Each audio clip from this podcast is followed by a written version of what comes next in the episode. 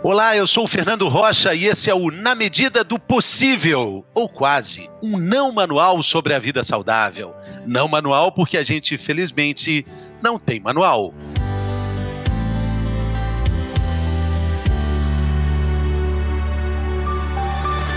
A cada pesquisa divulgada aumenta o número de brasileiros que estão acima do peso.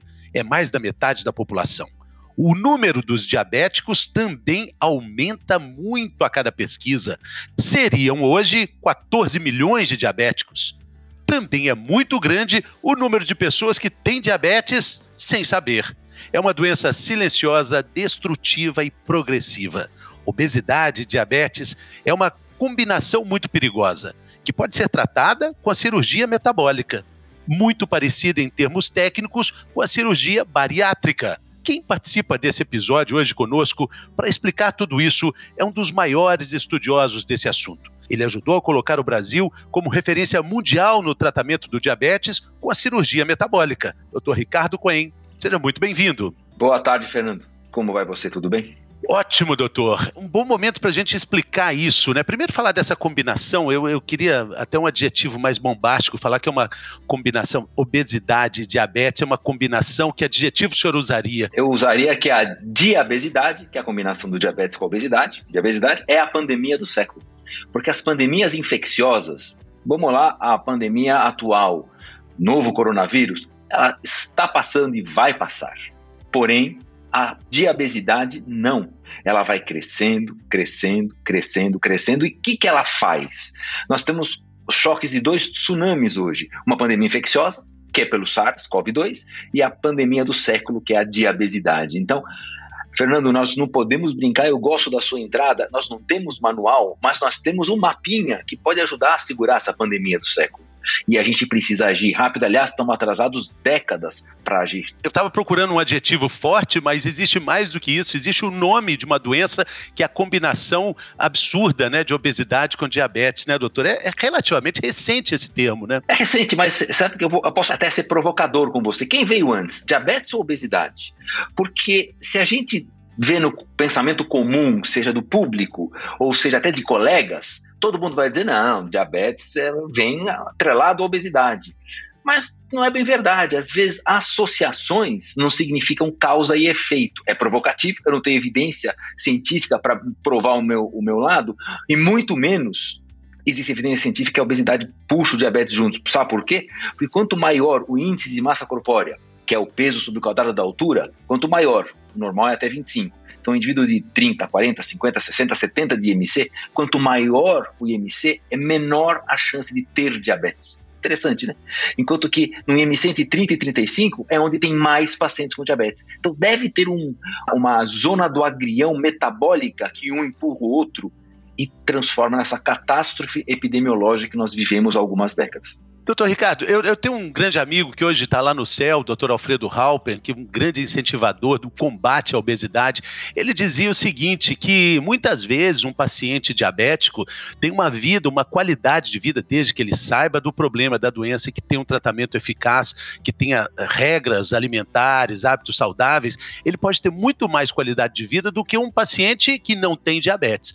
Ok mas ah, é, existem também, por outro lado, remédios e tratamentos que não são eficientes para muitos casos de diabetes, né? Exatamente. Se o paciente tem uma forma menos agressiva da doença, você muito bem colocou no, na sua primeira frase, doenças crônicas e progressivas. E a genética é que lapida isso. Então, se a gente tem uma forma menos agressiva de diabetes, onde Hoje nós temos medicações muito poderosas, conseguem controlar essa doença. O que quer dizer controlar a doença hoje em dia, Fernando? Não é controlar a glicose no sangue, não.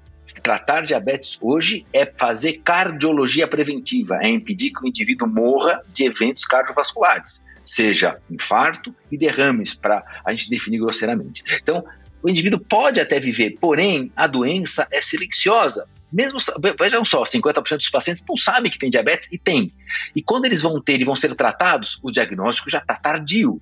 O estrago nos pequenos vasos foi feito, pode ter insuficiência renal, pode ter cegueira, amputações e etc. Então a gente precisa trazer esse indivíduo para a normalidade como? Duas formas. Remédios novos funcionam e funcionam muito bem, porém, ainda mais de 50% dos pacientes não responderão à melhor medicação possível. E aí sim, a gente tem a cirurgia metabólica para tratar aqueles indivíduos que não responderam ao melhor tratamento com os melhores remédios disponíveis. E acaba sendo um tipo, aí eu estou fazendo com a mão aqui, entre aspas, um paradoxo é, é, da gente falar de uma doença crônica, que normalmente não tem cura, mas tem tratamento, e, e com uma cirurgia que pode é, resolver o problema. Exatamente. A cirurgia pode é, cura, não temos de doença crônica, mas talvez a gente chegue lá. Trabalho publicado na revista Lancet, muito prestigiada no meio médico, há mais ou menos um mês atrás, mostrou que 10 anos já de segmento é um estudo randomizado e controlado, que é o suprassumo da evidência científica hoje. Mostrou que 10 anos depois, os pacientes que, no grupo cirúrgico, comparados com o tratamento com remédios para o diabetes, os do grupo cirúrgico tiveram muitos anos, 10 anos, sem doença. Será que isso pode ser considerado cura? A gente está andando sobre ovos, mas a gente pode ser um pouquinho mais conservador nas palavras e dizer que nós conseguimos, como em certos cânceres, remissão total da doença. E a cirurgia faz isso através de alguns mecanismos que independem da perda de peso.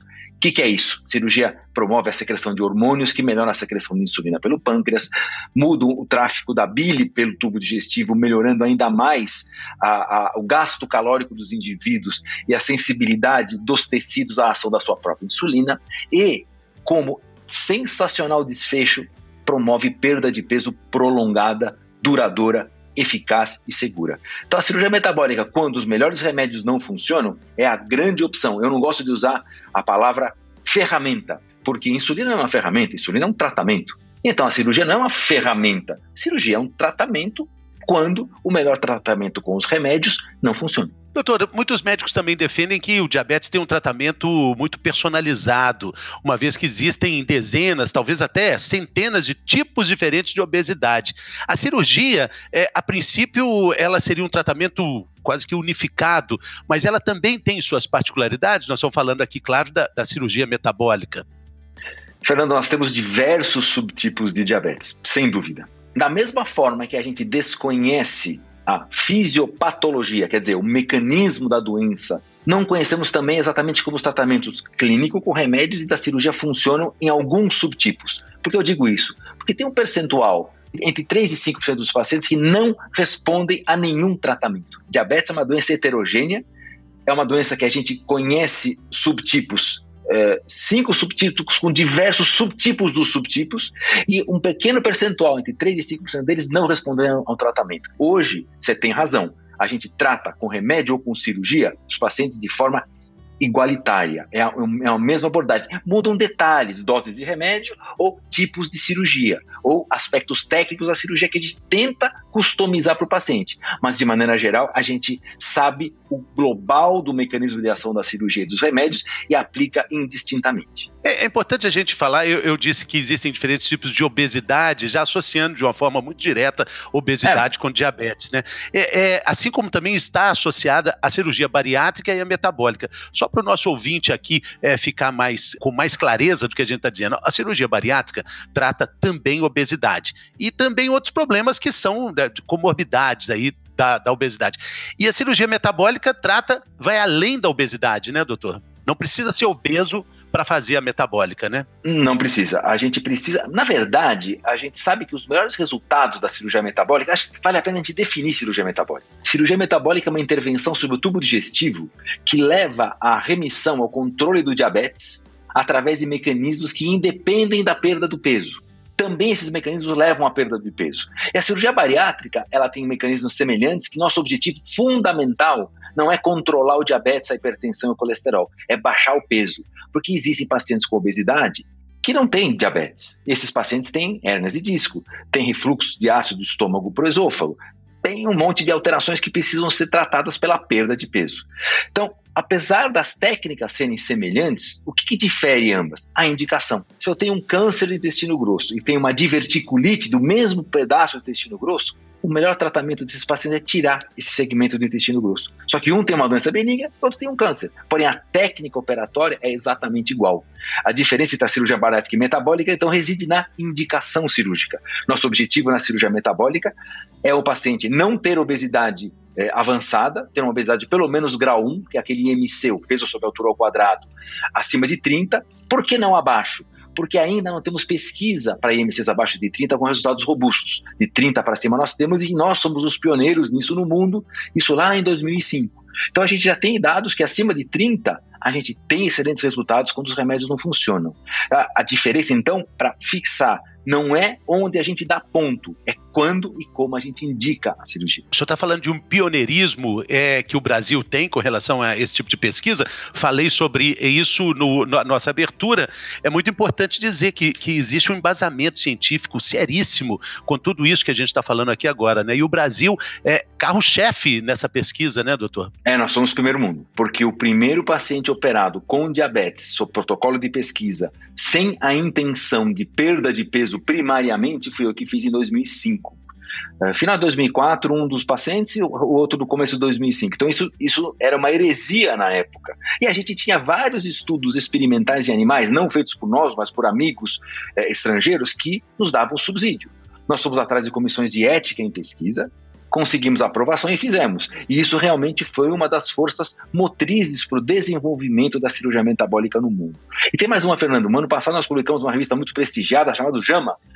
Primeiro estudo que, é randomizado e controlado de novo, aqueles estudos que a gente compara a cirurgia contra o melhor tratamento com remédios para a doença renal por diabetes. E a gente mostrou que a cirurgia é melhor, pelo menos até dois anos de segmento, do que a melhor medicação disponível para controlar a evolução da doença renal do diabetes. Então a gente está dando passos interessantes nisso. O Brasil, você tem razão, é primeiro mundo em pesquisas clínicas em cirurgia metabólica.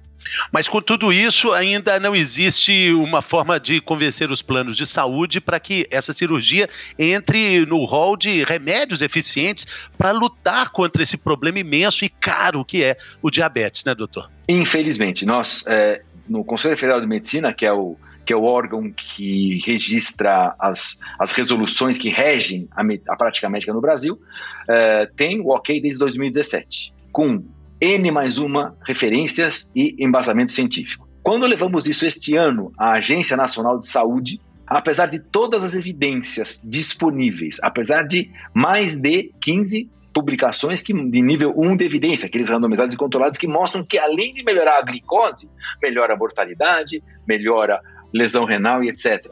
Os planos de saúde, de uma forma, a Agência Nacional de Saúde, de uma forma uh, não clara, nos disse para esperar.